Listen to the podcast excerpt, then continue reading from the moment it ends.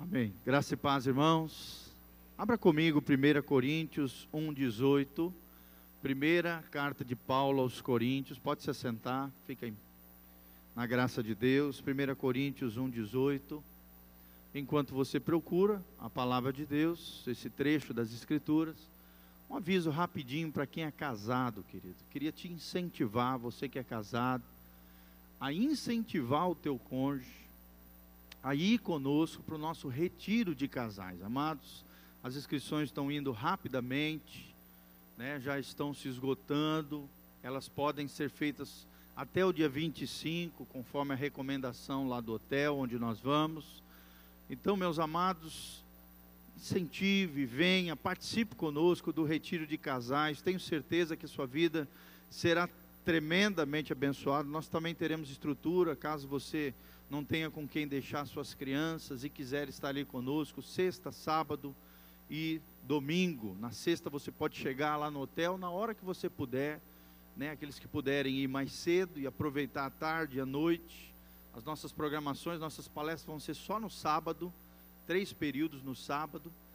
Então, fique à vontade, venha, participe conosco, faça a sua inscrição sem falta ali com a Beth na secretaria da igreja.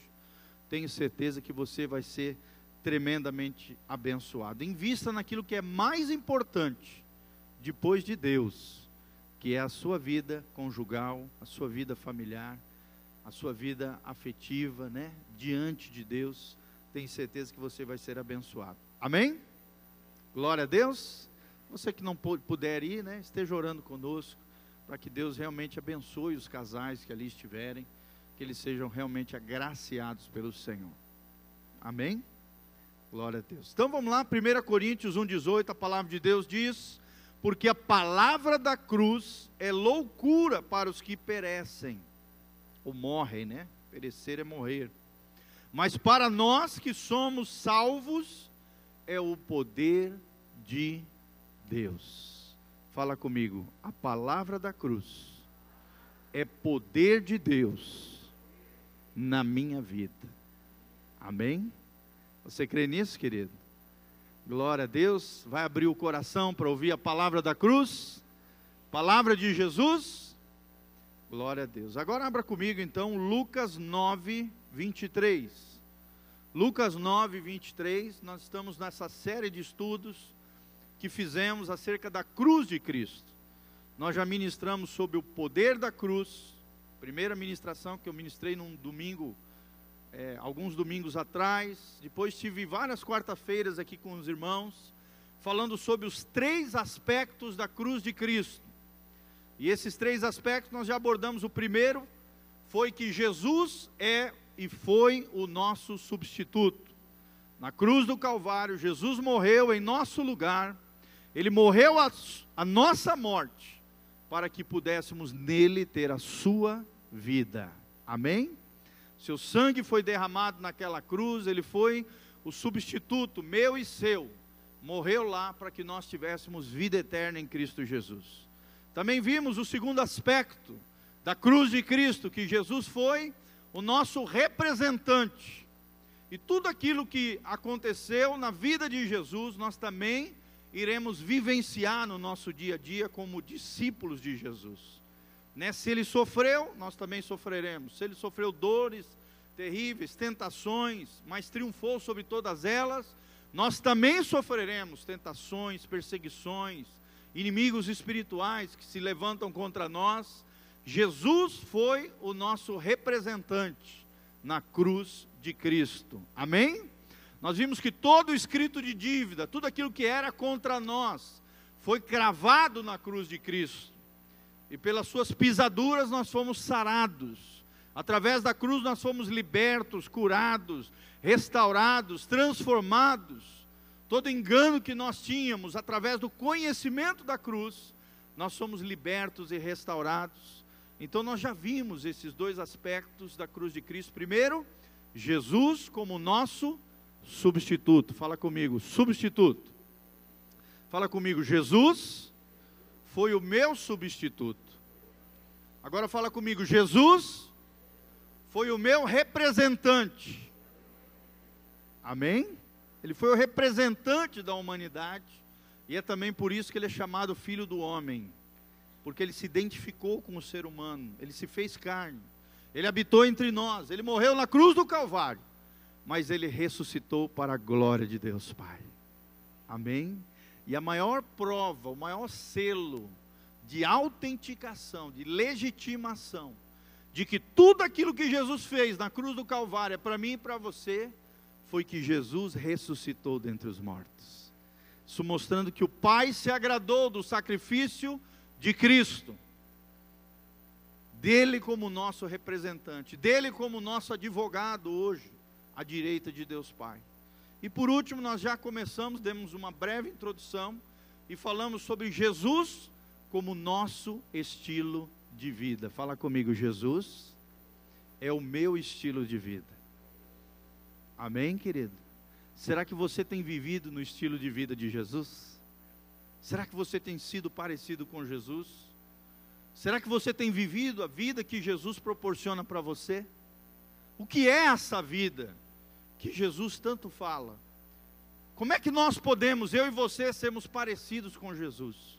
E nós vimos, né, no nosso último encontro sobre esse assunto, vimos que o crucificado, ou seja, aquele que entende a cruz de Cristo, aquele que realmente está morto para o mundo, para o pecado, para o eu, para as tentações, para a sujeirada dessa terra. O crucificado não olha para trás, ele não volta para trás, ele não possui mais planos próprios para o futuro, porque o futuro desse que foi crucificado com Cristo, eu e você, pela fé, nós temos a vida de Cristo, amém? Mas nós também fomos crucificados com Cristo. Quando você, por exemplo, se batiza, o que, que acontece, meu irmão, minha irmã? Você desce nas águas e depois você sobe nas águas, sim ou não? Quando você desce na água, simbolicamente, é uma realidade espiritual. Você está dizendo: eu morro para o mundo, para o eu, para o ego, para os meus desejos, para meu para os meus instintos mais primitivos, né, para a carnalidade, para as seduções do inimigo, para as minhas paixões. Eu morro com Cristo. E quando você sobe das águas, no ato simbólico, né, do batismo, você está dizendo: eu ressurjo com Cristo, eu ressuscito com Cristo para uma nova vida que Jesus tem para mim. Amém? Você deixa para trás o velho homem, a velha maneira de viver o trapo de imundícia, a sujeira do mundo, o Egito, o comando, a sedução e a manipulação de Faraó, que é um símbolo de Satanás e seus demônios, que até então estavam te usando, abusando, te extorquindo e te escravizando através do pecado. E aí então você renasce, você sai do império das trevas e entra no reino do seu filho amado. Amém? no reino da luz, no reino de Jesus. Quantos aqui fazem parte do reino de Jesus? Levanta a mão para o céu comigo e fala: Senhor, obrigado, porque eu fui tirado do império das trevas e fui levado pelo poder de Deus ao reino do Filho amado, ao reino de Jesus. E esse reino tem um padrão, tem um critério, tem um estilo de vida tem um comportamento, tem um tipo de atitude, tem um tipo de, de, de, de, de ação. Nós, nós falamos sobre as duas características da vida cristã. A vida cristã é uma decisão, e através dessa decisão, a porta do reino dos céus abre para você, mas também é um estilo de vida, é uma atitude que você tem diante de Jesus de Nazaré. Amém? Você cada dia mais precisa desejar no seu coração ser cada dia mais parecido com Jesus. Infelizmente, amados, tem muitos cristãos que vêm nas igrejas todo domingo, toda quarta-feira, todos os dias, né? Que podem ir na igreja, eles vão e vêm e saem da mesma maneira, sem entender a cruz de Jesus.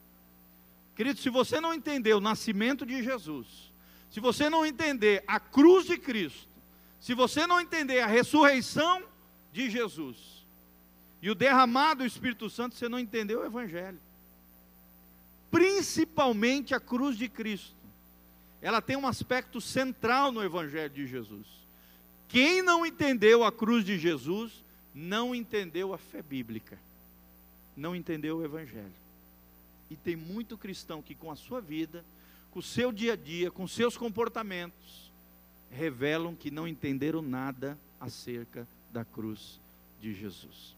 Fala comigo, Jesus foi o meu substituto, foi o meu representante e é o meu estilo de vida. Esses são os três aspectos da cruz de Cristo que nós vamos abordar, segundo a graça de Deus. E olha só o que fala sobre esse seguir Jesus, esse estilo de vida de Jesus.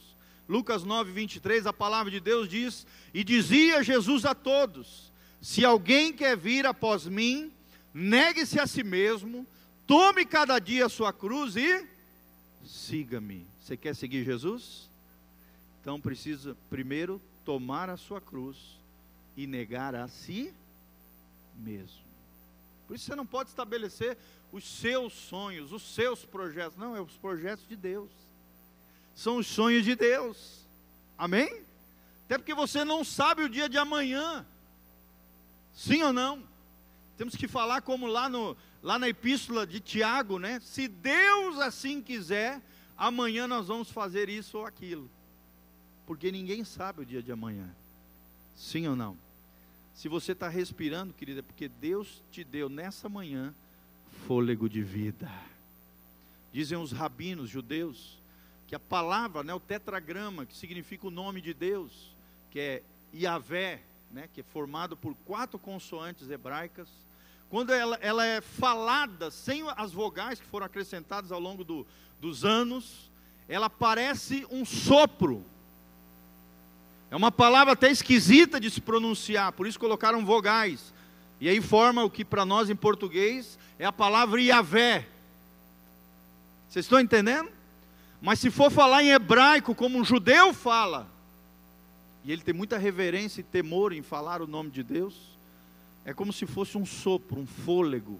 É como se a cada momento, quando você invoca o nome de Deus, de Jeová ou Yahvé, no nosso contexto em português, você estivesse soprando, você estivesse falando um fôlego de vida, declarando o nome de Deus. Amém? O que, que creem os rabinos judeus?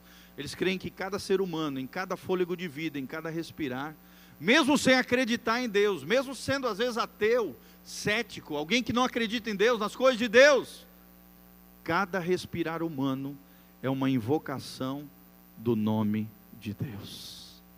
Amém? Coisa linda isso, né, amados? Quando eu vi isso, eu nunca mais esqueci desse negócio. Que coisa linda. Então nós entendemos isso, que Jesus deve ser o nosso estilo de vida. Amém?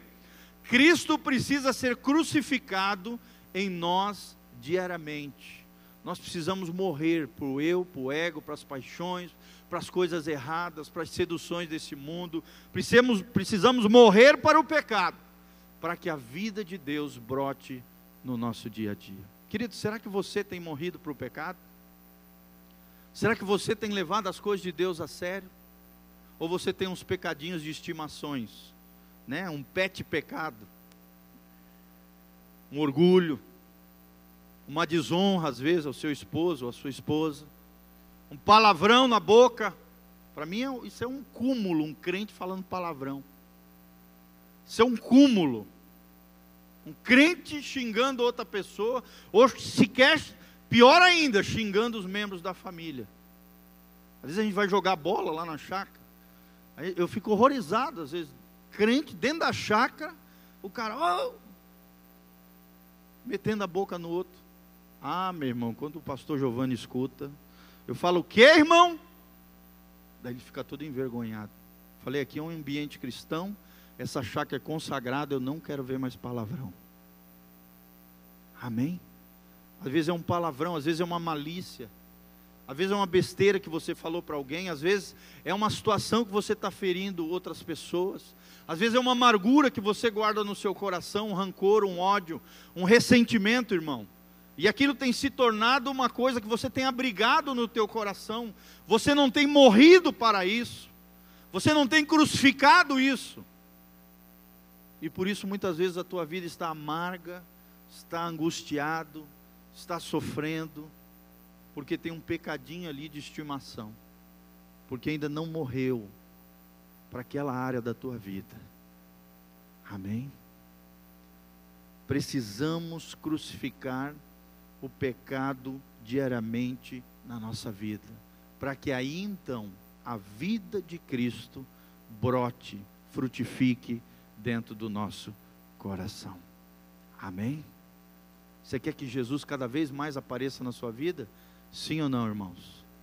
Só que antes da vida brotar, você precisa morrer. Fala comigo. Antes de brotar a vida, eu preciso morrer.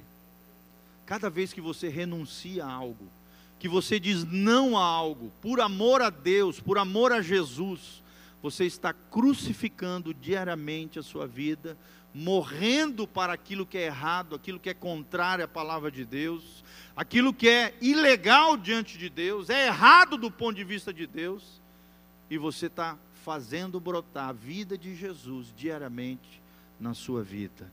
Amém? Olha o que o pastor Cote, um dos grandes especialistas, diz, eu já falei na última vez, vou repetir: o Cristo crucificado deve ter seguidores crucificados. Amém? Será que você é mais um crucificado? Será que você se identifica com Cristo diariamente? Será que você entende a cruz de Jesus? Gente, tem pessoas que saem de um culto abençoado como o nosso aqui, ou do domingo, ou da quinta-feira, o cara sai da igreja já sai para fazer coisa errada. Parece que tudo que ele ouviu aqui ele não entendeu nada. E na cabeça dele acontece o que lá no México eu aprendi chamar de assentimento mental. Pastor, o que, que é isso, esse tal de assentimento mental? É, é uma pessoa que coloca na cabeça que ele é crente, que ele é cristão, mas verdadeiramente ele nunca morreu por amor a Jesus. Ele nunca entendeu o que é ser cristão, o que é ser discípulo de Jesus, porque a Bíblia diz: aquele que quer ser meu discípulo, tome a sua cruz, negue-se a si mesmo e siga-me. Você está entendendo, irmão? Nós vimos e falamos sobre cinco características do estilo de vida de Jesus. No nosso último encontro, nós falamos que não existe vida de Jesus se não houver sacrifício. Irmão, a vida cristã é sacrifício. Sim ou não? É fácil ou não é? Irmão, não é fácil. Se fosse fácil, nós teríamos a maioria das pessoas aqui dentro, mas não temos. A Bíblia diz que de quatro, de quatro tipos de coração, ou quatro tipos de pessoa, só uma fica. Só uma tem solo bom e fértil.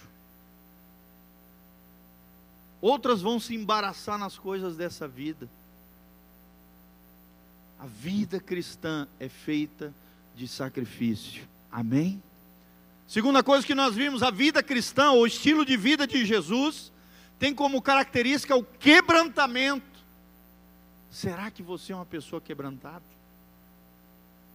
Ou quando alguém fala contigo, alguém puxa a tua orelha, alguém te corrige, você se arma, você se justifica, você tenta destruir às vezes. Olha só, um dos grandes mecanismos que o ser humano tem geralmente quando ele é confrontado com alguma verdade, o que, que ele faz?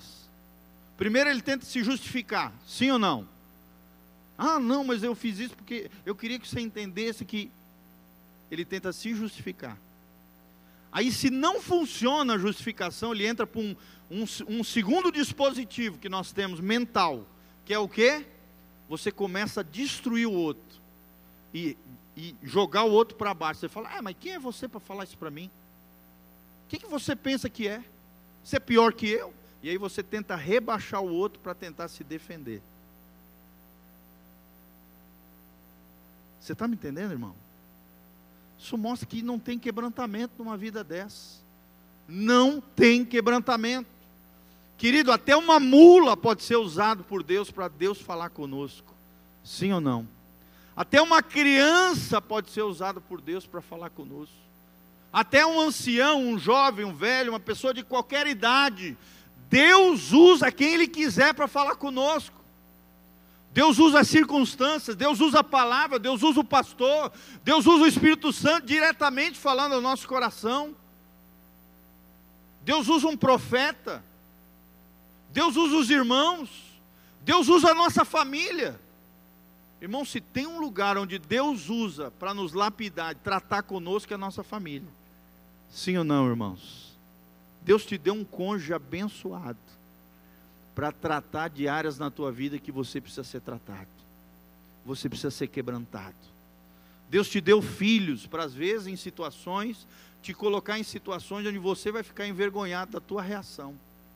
E eles vão dizer: "Papai, mas você fez isso? Mamãe?" Porque Deus vai usar as nossas crianças, os nossos filhos, para nos ensinar grandes lições. Amém? Querido, isso é o estilo de vida de Jesus. Quebrantamento. Abra o coração para Deus falar com você. Amém? Só existe dois tipos de coração. Ou você tem um coração quebrantado, ou você tem dureza de coração. E meu irmão, os duros de coração não vão para o céu. Que eles não aceitam, eles não se arrependem, eles não reconhecem. Olha só, primeira coisa para ver mudança em alguém é o reconhecer. Se você não reconhece quando está errado, irmão, você nunca vai mudar o comportamento. Sim ou não? Você nunca vai mudar aquilo que você acha que não fez, aquilo que você acha que não errou. Mas às vezes Deus vai usar alguém para mostrar isso para você. E aí Deus vai testar o teu coração e o nível de quebrantamento, se você é parecido com Jesus ou não. Se você carrega diariamente a cruz de Cristo, se você renuncia a si mesmo diariamente e segue o exemplo de Jesus. Hoje eu estava lendo a Bíblia com os meus filhos, de manhã eu leio todos os dias a Bíblia com eles, e eu fico impressionado como eles aprendem rápido as coisas de Deus. E hoje nós lemos um trecho do Evangelho de Mateus que fala que se nós não tivermos, não formos igual às crianças, nós não herdaremos o reino dos céus. Um coração inocente, um coração puro, um coração que aceita tudo de todo mundo, sim ou não? Você entrega uma bomba para a criança, ele acha que é chocolate. Uma criança é uma pessoa singela, simples. Meu irmão, se nós não tivermos um coração singelo, simples, aberto para o novo de Deus, para aquilo que Deus quer fazer na nossa vida, nós não veremos o reino de Deus. Hoje, mesmo dentro da igreja, no meio religioso, nós vemos um bando de gente orgulhosa, soberba, arrogante, que se acha melhor do que as pessoas do mundo. Irmão, tem gente lá no mundo, às vezes, que é mais humilde do que muito crente. Sim ou não? Às vezes a gente tem uma tendência orgulhosa de achar que nós somos melhor que eles. E esse orgulho, essa arrogância nos leva a um patamar onde o diabo deita e rola na nossa vida. Porque ainda não conheceu a cruz, não sabe o que é sacrifício e não sabe o que é quebrantamento. Fala comigo, sacrifício, quebrantamento. Terceira característica de alguém que tem o estilo de vida de Jesus: disciplina. Quem conhece Jesus, quem carrega a cruz, quem renuncia a si mesmo, quem segue a Jesus, é uma pessoa disciplinada. É uma pessoa que tem autogoverno, que tem domínio próprio. Será que você tem domínio próprio, querido? Tem um pensador francês que ele diz assim: quem não domina suas paixões, jamais será senhor de si mesmo. Jamais vai ter um autogoverno, um autocontrole. Vai ter a capacidade de do, domar os seus impulsos, os seus anseios, os seus desejos. Nós vimos isso esse final de semana no curso que fizemos, né? Nós vivemos uma geração de pessoas carentes, sim ou não? que não sabem lidar com seus sentimentos, não sabem lidar com as suas emoções, se entregam para o primeiro doido que aparecer na frente. não conseguem ficar sozinhos depois de terminar uma relação, não dão nem tempo para a alma curar, para se restaurar. Eu vejo isso, sou pastor de jovens, irmãos. Termina uma relação, já pula para outra. Pessoas inconstantes, pessoas que não têm domínio próprio, pessoas que não dominam o seu coração, o seu sentimento, as suas emoções, pessoas que têm um desgoverno de vida, não entregam o seu coração, a sua vida para um governo do Espírito Santo de Deus. E aí jamais conseguem ser curadas na sua alma. Que acabou uma relação agora ali atrás, está todo arrebentado, já pula para outro que está mais arrebentado ainda, aí fica dois arrebentados se esfaqueando, se mutilando, se machucando, e não entende por que, que a relação está dando errado, porque não deu tempo para o Senhor Jesus curar aquela alma que estava esfacelada. Pessoa indisciplinada, pessoa que não tem domínio próprio. É interessante que a palavra domínio próprio em inglês significa self-control controle de si mesmo. Olha que interessante. Será que você controla você mesmo? Será que você controla a tua língua? Será, irmão? Meu pai que sempre brinca, né? Que na igreja tem o dom de língua, que é uma bênção. Glória a Deus, falar em línguas, edificar o seu espírito no Senhor. E quando você está orando, e tem o dom de língua,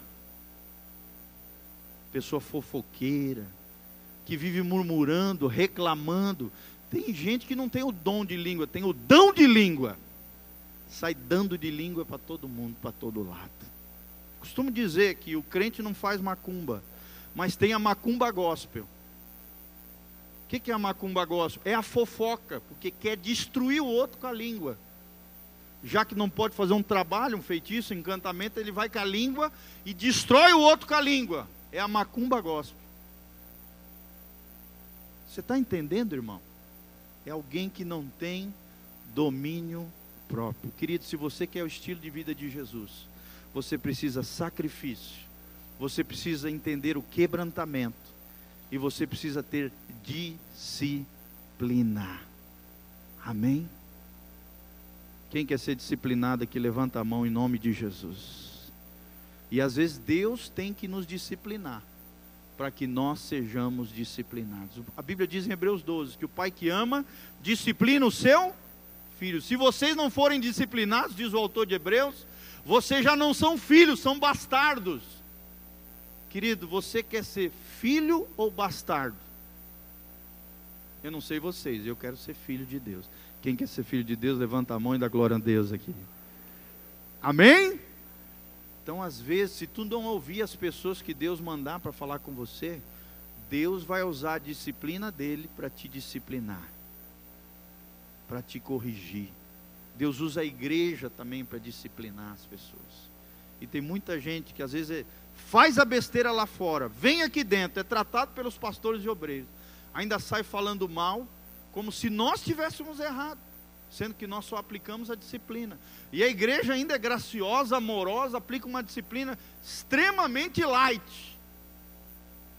E a pessoa sai metendo a boca na igreja como se nós estivéssemos errados, sendo que ela é que errou gravemente e colocou a honra da igreja no lixo. Você está entendendo, irmãos? Quem não entendeu que é sacrifício, quebrantamento e disciplina, não vai para o céu não vai para o céu. Quarta coisa, intercessão. Fala comigo, intercessão. É uma pessoa que ora pelos outros, como Jesus foi intercessor e é até hoje, ele é o nosso intercessor. Amém, amados? Ele é o nosso intercessor, o nosso advogado junto ao Pai. Até hoje, Jesus intercede por nós. Será que nós temos intercedido pelos nossos? Amém? Ou você só tem orado por você, querido? Irmã Carmen, vê se a irmã está se sentindo bem. Está tudo bem? Amém. Será que você tem intercedido pelos outros? Será que você tem orado pelas pessoas que estão ao seu redor? Será que você tem orado pelos seus, pelas suas famílias? Hein, amado? Tem orado, tem intercedido, tem clamado pelos seus? Fala comigo, intercessão, quebrantamento, sacrifício, disciplina. E por último, amado, uma das coisas que está faltando muito nos crentes do dia de hoje: espírito de perdão e graça. Fala comigo, espírito de perdão e graça. Infelizmente, amados, muitas pessoas têm sido diferentes do que Jesus foi. Hoje, muitos daqueles que se dizem seguidores de Jesus, daqueles que se dizem filhos de Deus, irmãos de Jesus, cristãos, que deveriam ser pequenos cristos, em vez de serem cheios de espírito de perdão e graça, são cheios da lei, cheios de condenação, cheios de crítica, cheios de julgamento. Sim ou não, irmãos? Cheios de orgulho e arrogância, se acham melhor do que os outros, como eu falei. Sendo que nós deveríamos ter um espírito de perdão e graça. Querido, será que você é gracioso com as pessoas? Será que você é amoroso? Será que você perdoa as pessoas que te ofendem? Eu ensinei isso. A única arma que o crente tem contra uma ofensa é o que? O perdão. Deus não permite que você se vingue. Deus não permite que você retalhe os outros. Deus não permite que você jogue o outro para escanteio. Deus manda até que eu e você amemos os nossos inimigos. Jesus fala assim: amar os amigos é fácil. Agora eu quero ver o verdadeiro amor é amar os inimigos. Quando aquele que se levanta como inimigo contra mim e contra você, amado, eles fizeram mal contra nós e nós rebatermos o mal com o bem, a Bíblia diz que nós vamos amontoar brasas sobre a cabeça deles. Pastor, o que é isso, esse tal de brasa na cabeça? Eu sempre leio lá em Romanos 12, não entendo. Hoje, graças a Deus, eu entendo. Mas talvez você não entenda. Brasa sobre a cabeça significa que, por ele te fazer o mal e você dar de volta o bem contra ele, contra não, a favor dele, né? A pessoa vai ficar envergonhada do mal que ele te fez. Vai ficar numa saia justa. Ela vai se envergonhar da besteira que ele falou, que ele fez, que ele se levantou contra a sua vida. Amém? Precisamos viver como Jesus vivia. Era assim que ele era. Ele era perseguido, ele foi cuspido, ele foi, né, colocar uma, uma, uma, uma coroa de espinhos sobre ele. O que, que ele falou lá na cruz? As pessoas zombando dele na cruz, blasfemando. Se és filho de Deus, agora eu quero ver, desce daí. Os religiosos da época, os inimigos da cruz. Jesus olhou para eles e falou o quê? Pai, perdoa-os, porque eles não sabem o que fazem. Essa, essas palavras de Jesus estão ecoando até hoje por toda a eternidade, irmãos.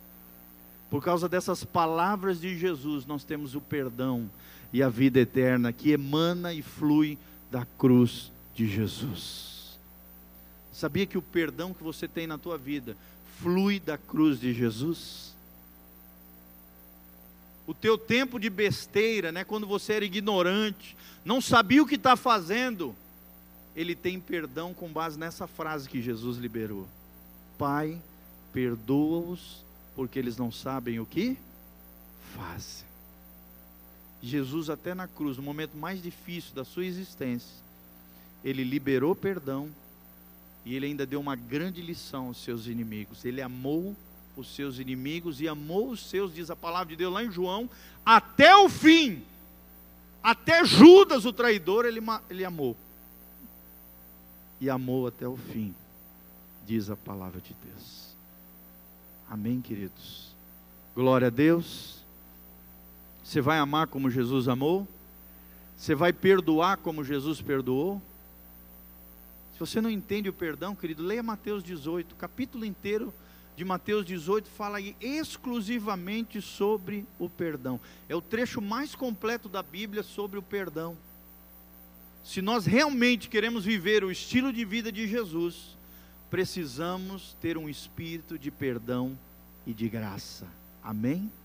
Segura no ombro do irmão que está do seu lado e fala para ele: Eu profetizo sobre a tua vida, vida de sacrifício, quebrantamento de alma, disciplina espiritual, intercessão, espírito de perdão e graça, o estilo de vida de Jesus.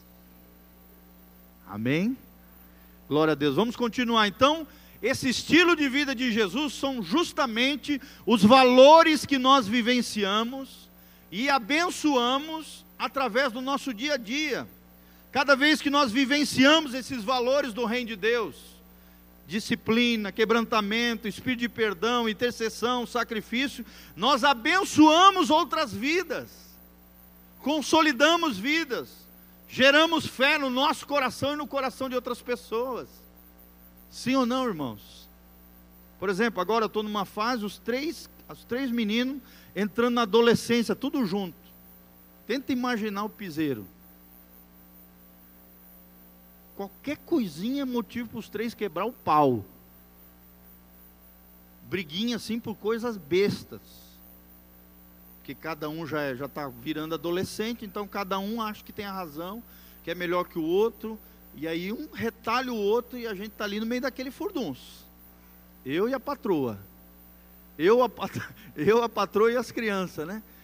E aquele furdunço dos três entrando na adolescência, irmão. E nós temos que ser mediador desses conflitos entre os irmãos, entre os filhos, ensinando a eles que eles são irmãos, que eles têm que se respeitar, que eles têm que se amar, que eles não podem agir com hostilidade, com vingança, com retaliação. Né? Por exemplo, quando a gente está dando uma exortação para um, ó oh, filho, você errou e tal, o outro já se levanta e já se mete. É, tá vendo, papai, não sei o que. Quem tem que corrigir sou eu, não é você. Fica quietinho. Por quê? Porque senão aquele que está ouvindo ali a exortação, puxão de orelha do papai e da mamãe, fica com raiva daquele outro, que está piorando a situação. Sim ou não, irmãos? Quem tem filho aqui sabe o que eu estou falando. E nós estamos ali no meio daqueles conflitos, ensinando eles o estilo de vida de Jesus. Jesus perdoava, Jesus reconciliava, Jesus restaurava, Jesus não pagava mal com mal, oferecia outra face. Jesus, se necessário fosse, andava mais uma milha. O que, que é isso, andar mais uma milha, querido? É você ter paciência é você ter longanimidade, um longo ânimo, um pavio longo, e não um pavio curto.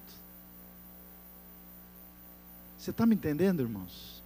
Esse é o estilo de vida de Jesus. Quando você vivencia esses valores, você abençoa vidas, você abençoa os seus relacionamentos, você consolida o coração das pessoas em Deus, em Jesus.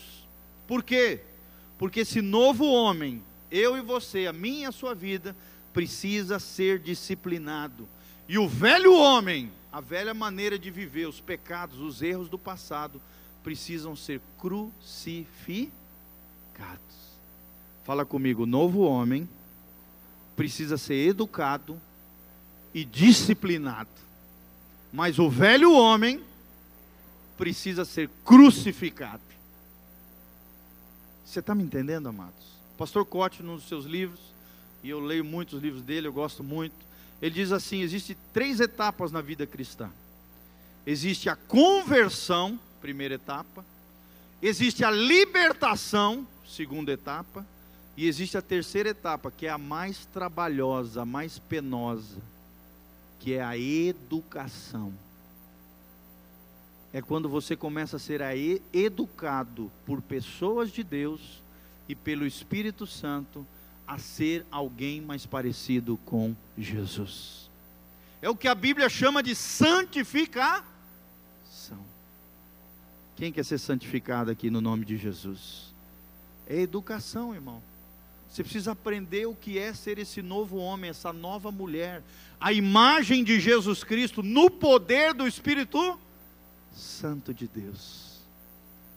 Você tem que viver esse novo homem, essa nova mulher, disciplinando ele, debaixo do governo do Espírito Santo.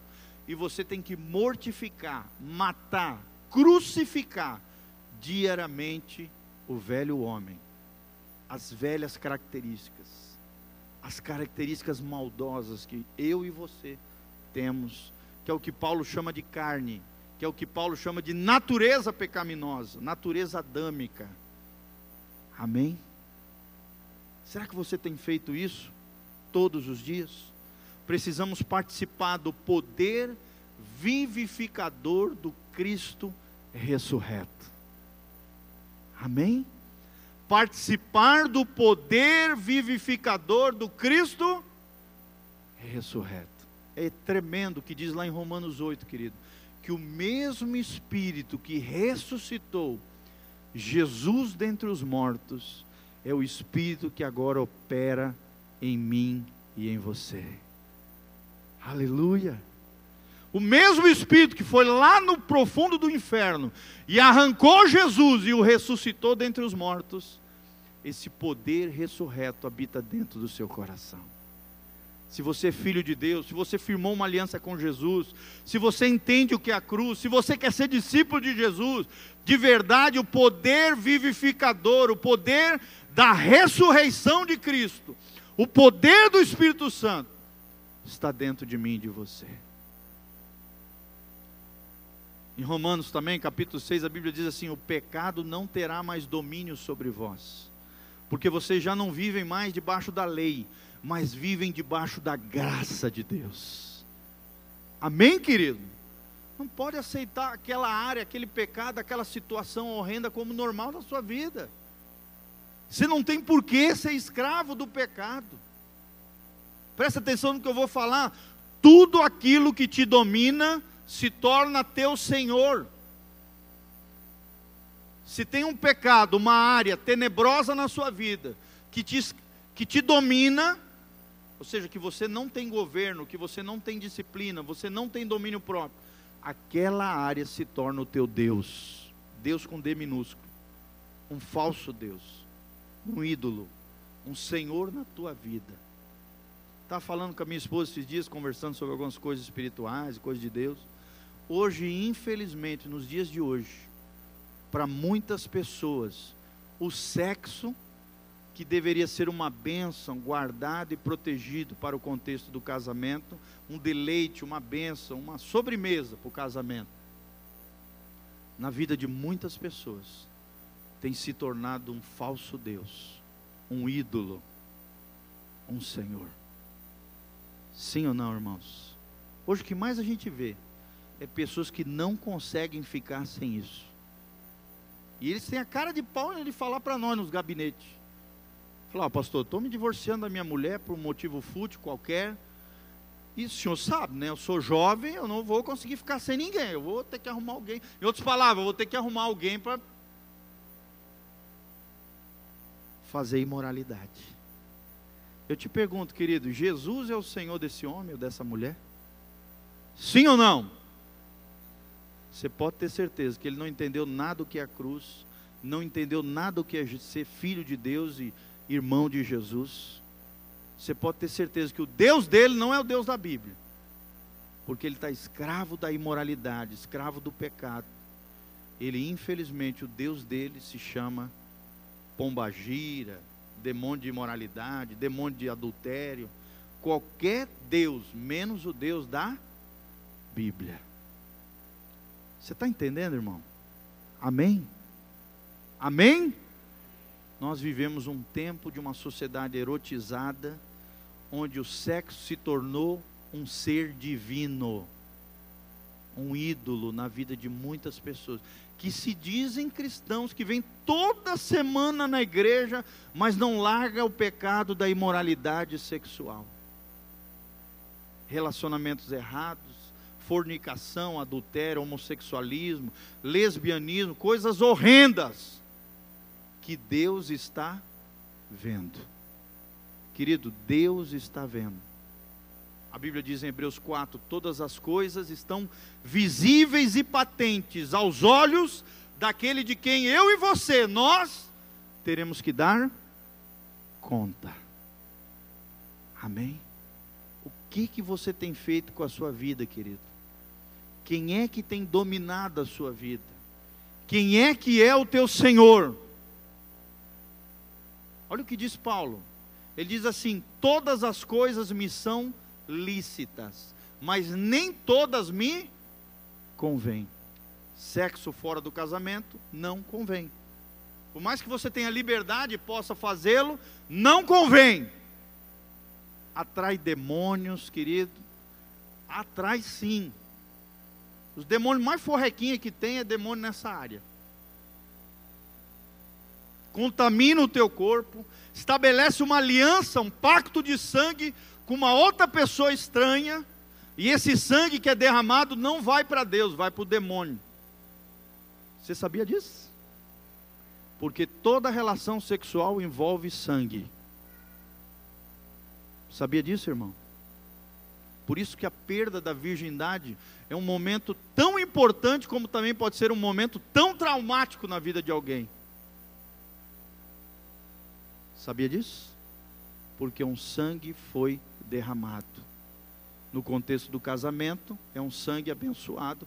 Deus recebe essa oferta, que é fruto de um amor, de um compromisso e de uma aliança entre duas pessoas abençoadas por Deus. Amém? Fora desse compromisso, é um sangue derramado e quem bebe é um demônio. Fala comigo, misericórdia em nome de Jesus. Querido, mas eu tenho que falar a verdade para vocês. E graças a Deus, não tenho medo de falar a verdade para ninguém. Vocês estão entendendo, amados? Disciplinar o velho homem. Para que o novo homem, a nova vida, o estilo de vida de Jesus, surja na sua vida, em nome de Jesus. Amém? Esse é um estilo de vida proativo, agindo com compaixão, tolerância e sabedoria. Amém? Você não é passivo aos erros, às falhas, aos problemas, ao pecado, ao diabo, ao mundo, ao ego. Não! Você tem uma atitude proativa. Qualquer coisa errada na sua vida, você já diz não eu não aceito, eu não quero, isso é o velho homem, sai da minha vida em nome de Jesus. Eu vou lutar, eu vou vencer, eu vou dizer não, eu vou renunciar, eu vou tomar minha cruz, eu vou morrer. Morrer não no sentido físico, mas no sentido espiritual. Dizer não para as coisas erradas e seguir verdadeiramente a Jesus. É uma decisão, mas também é uma atitude. Fala comigo, vida cristã é uma decisão, mas também é uma atitude. Você está entendendo, irmão? Glória a Deus. Fica de pé, em nome de Jesus. Eu não terminei, tá, queridos? Então vai ter outra aí. Já é a quinta ministração sobre esse tema. Vocês estão gostando? Amém? Quem está sendo abençoado, levanta a mão e fala: Glória a Deus. Fala assim comigo: eu quero a cruz, mas também a vida de Jesus. Lembre isso que você aprendeu hoje: não existe vida de Jesus sem cruz. Sem a morte não existe a vida. Se a semente não morrer primeiro, ela não vai brotar e viver. Para que a vida de Jesus brote na sua vida, você precisa morrer. Amém? Feche os seus olhinhos, coloque a mão no seu coração. Graças a Deus. Glória a Deus. Feche os seus olhinhos, começa a falar com Deus. Se Deus falou alguma coisa na sua vida que está errada, que precisa ser consertada, se o Espírito Santo trouxe à sua memória uma situação, através da palavra, o Espírito Santo foi te iluminando, mostrando áreas da sua vida que precisam ser consertadas com Deus, querido, agora é a hora. Agora é hora de pedir perdão. Agora é hora de dizer não, eu não quero mais. Isso é, faz parte do velho homem, da velha vida, da natureza caída, adâmica, pecaminosa. Eu digo não. Eu morro para tudo isso em nome de Jesus. E eu quero viver para o meu amado Jesus. Senhor, em nome de Jesus, aqui está o teu povo abençoado. Senhor, liberta o teu povo de toda a escravidão, do pecado, da sujeira, do mundo, do ego, do eu. Em nome de Jesus, que o Senhor levante homens e mulheres crucificados, que façam brotar e fluir na vida de Jesus, Pai. Senhor, levanta mulheres ungidas, mulheres consagradas, mulheres virtuosas, homens responsáveis, homens maduros, homens cheios do Espírito Santo, pessoas que não tenham do que se envergonhar, que manejam bem a palavra da verdade, que sejam fiéis ao Senhor, que vençam e triunfam contra as ciladas do inimigo. Senhor, levanta um povo crucificado, mas também um povo vivificado pelo teu poder, pelo poder que flui da cruz de Jesus. Nós dizemos não para o mundo, nós dizemos não para o pecado, nós dizemos não para as doenças, para as maldições, em nome de Jesus, dizemos sim para o sacrifício, dizemos sim para o quebrantamento, dizemos sim para a disciplina espiritual, dizemos sim para a intercessão, dizemos sim para o espírito de perdão e de graça. Senhor, levanta uma igreja vigorosa, uma igreja pujante, uma igreja poderosa, uma igreja de testemunho, uma igreja cheia do teu espírito.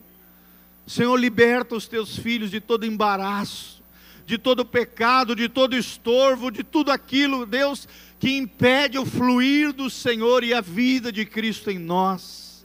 Senhor, que possamos viver o estilo de vida de Jesus, que possamos ser cada dia mais parecidos com o Mestre, que possamos tomar a nossa cruz, renunciar a todas as coisas desse mundo e seguimos os passos de Jesus. Senhor, dá-nos um coração alinhado com o céu, dá-nos um coração conectado com o teu espírito, dá-nos um coração governado pelo Senhor. Senhor, abençoa o teu povo, a tua noiva, liberta os cativos, cura os enfermos